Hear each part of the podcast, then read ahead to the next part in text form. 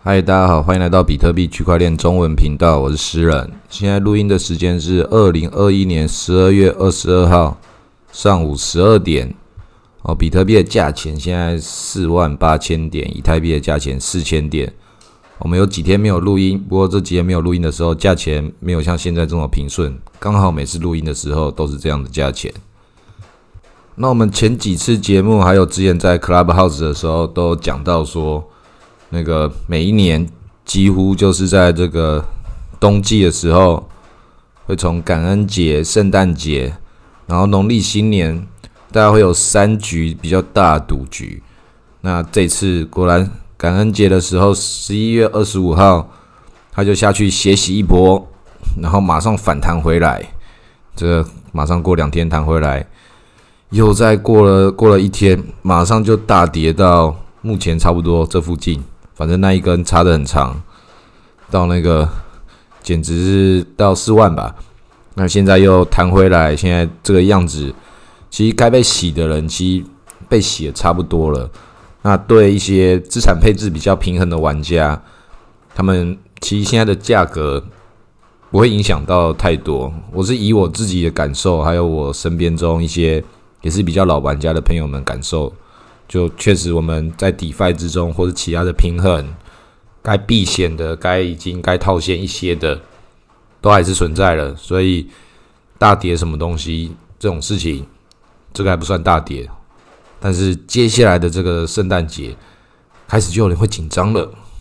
紧张说上次感恩节的时候那一次，这次要怎么表演的？他到底这次会开多还是开空？那我自己也是蛮紧张的啦。这之前看起来讲的很淡定哦，哦，诗人好像那个这个价钱都没在怕。到现在这个时候开始有点紧张了，因为在感恩节到圣诞节这段时间，不小心就发现说啊，因为你赚了钱，这个赚钱之后开始要回馈，开始要回馈家人，开始就思考，哎，感恩节我要感谢家里的爸爸妈妈、阿公阿妈，然后开始要。开始买礼物，开始慢慢买，然后想说从感恩节到圣诞节到过年，哦，你整整有一整个冬天要买东西耶，哦，那个钱就会花的很快了。开始觉得啊，快要没钱了啊，一直在买，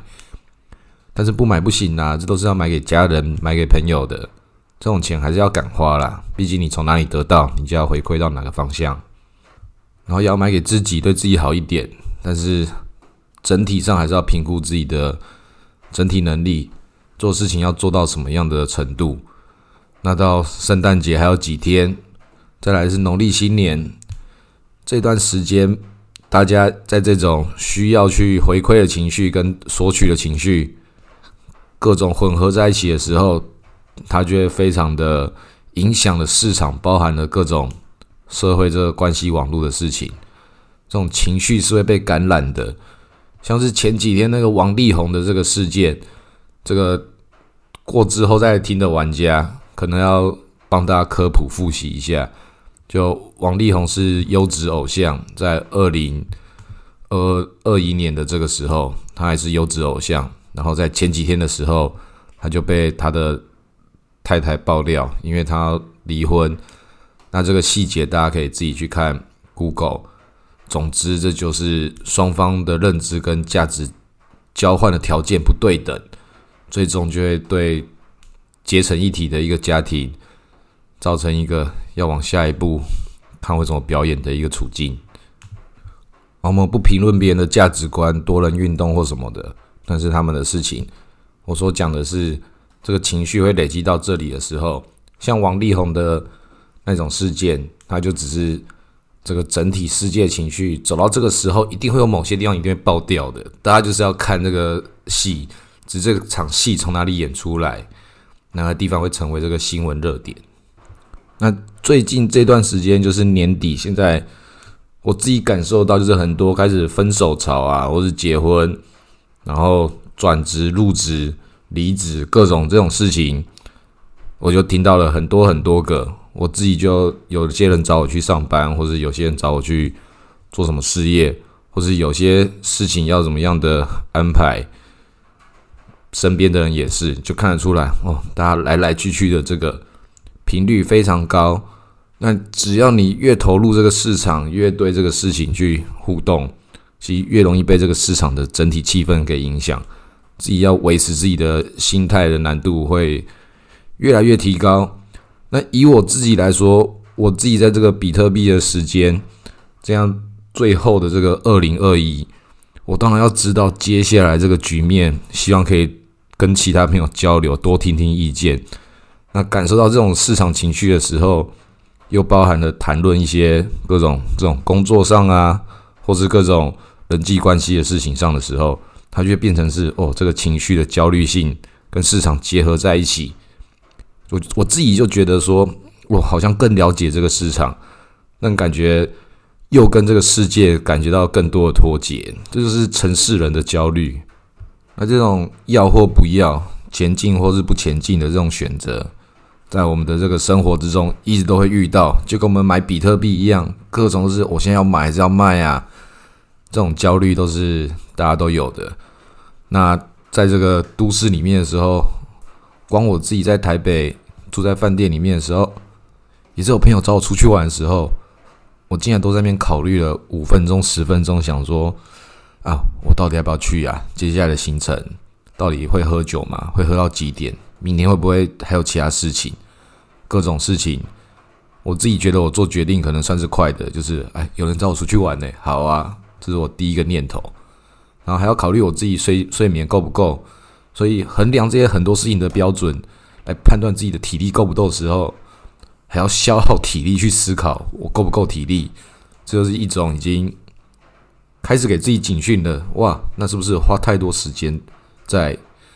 这种资讯大量交换的事情上面？而且那很多会是那种都很吸引人，但是没有用的资讯。哦，因为这段时间我比较。长跑台北，然后我觉得台北人很有趣，他就变成一个社会中一个每个人都是在表演给这个世界看，跟这个世界互动。那去跟这些人接触的时候，我就会觉得说，哇，在台北的时候，好像在看那种疯狂电视台，每个人都有自己的故事。那每个人他以前的故事跟他未来想要做的事情，他就变成一套他自己的人生剧本。有些人就很有趣，那有些的你会。故事没有那么有趣，但是这个人是有趣的。你会觉得哇，这么有趣的人竟然做这么平凡的工作，但是他在里面得到他人生中很快乐，但是有他自己煎熬的那一面，就觉得哇，这个世界，这个人生，这个游戏好像真的是元宇宙啊，真的是在打电动吧？所以你身边中是哪些人会塑造你的价值观？你所订阅资讯会成为你的一部分，然后最后你会成为什么样的人？可能。这个世界会带领你要走到什么程度？我自己是觉得这个世界是蛮可怕的啦，花花绿绿诶，什么选择都有，诱惑很多，所以要做出选择就是一件会变得越来越复杂的事情。很多人给你一些很好的条件，希望你做什么事情，或是各种的陷阱啊，或什么，像我们这比特币的世界也是一样。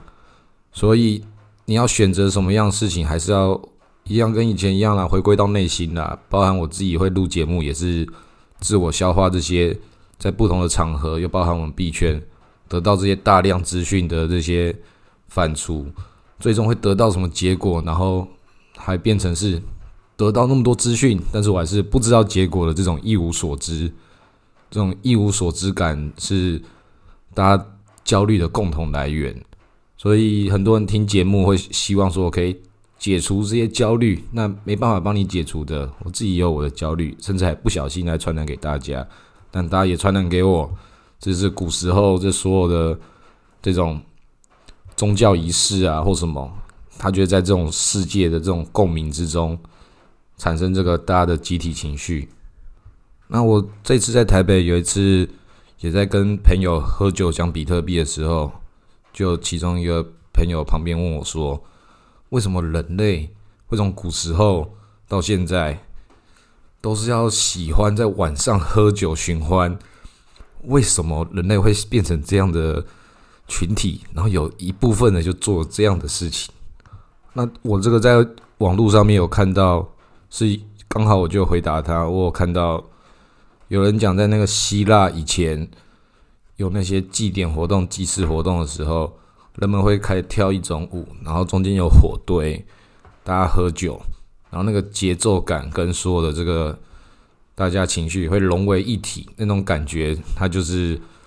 人的这种身上的一些激素，有一些激素，它会让那个你自己的这个自我边界给模糊掉，那个激素好像是会减少，它那个减少之后，你的边界感会消失。就感觉融为一体，跟这个世界融为一体，然后就有一些人就开始在那边多人运动，就是古时候人围着那个一群一团火，然后长得越漂亮越帅的人就越靠近这中间，他就是越领导这个派对的气氛，这个祭典活动的气氛。所以祭典跟派对一直以来，它其实同一同一回事，只是发展路径不一样。所以古时候的人真的是喝酒，跟我们现在这个比特币办的什么夜店的聚会啊什么，然后上面就挂那些厂商的 logo，它其实都是一样，都要建立这个信仰中心，建立话语霸权。那像最近那个孙宇晨孙爸爸，他要退出坡场基金会，竟然要成为 WTO 世界贸易组织的这个大使，这就是最屌的话语霸权之一啊！这个。孙哥真的在这一次做了一个我觉得很屌的操作了。不过那个他所有的这个这些光环，在币圈之中，这种华人之光，突然就被王力宏的这个声量给盖过去了。王力宏就是这种在那种夜场里面最帅跟那些最美的，他一定会在那个夜场里面玩的不亦乐乎。这种罗志祥啊、王力宏啊这种，怎么可能这个世界上面没有给他们？这种更多的诱惑，他们自己本身就是诱惑。那金钱的诱惑也是很大的，像是另外一个华人之光赵长鹏赵爸爸，也是登上那个华人世界首富，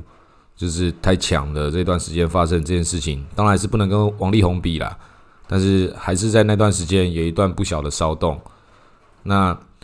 其实有些人竟然讲说。赵长鹏，赵爸爸长得很帅，那是因为他很有钱，你才这样觉得。他能力很强，但你不觉得他跟那个菲塔利克还有马云，他们的脸型跟这些 NFT 一样，他们属于同一种物种的结构？诶，这个世界搞不好就是一个虚拟的，你自己长什么样子，你是一个哪一种属性的 NFT？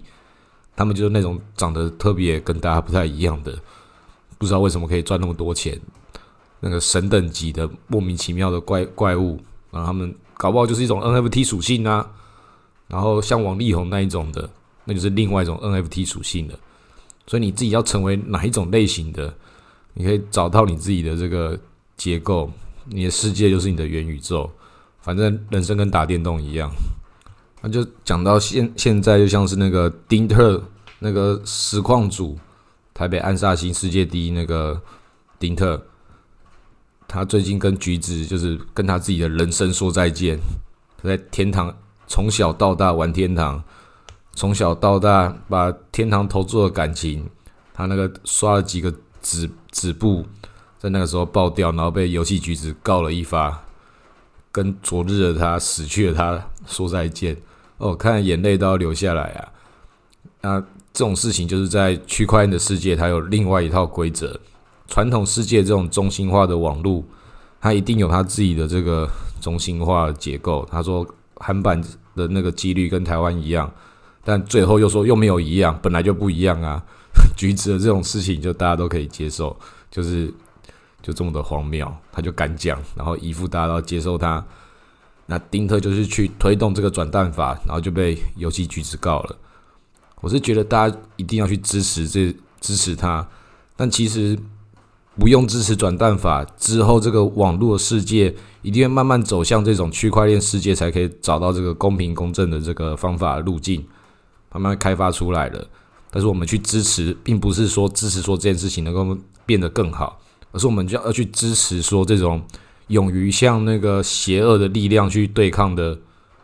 一种精神。我觉得这种事情，我们一定要慢慢的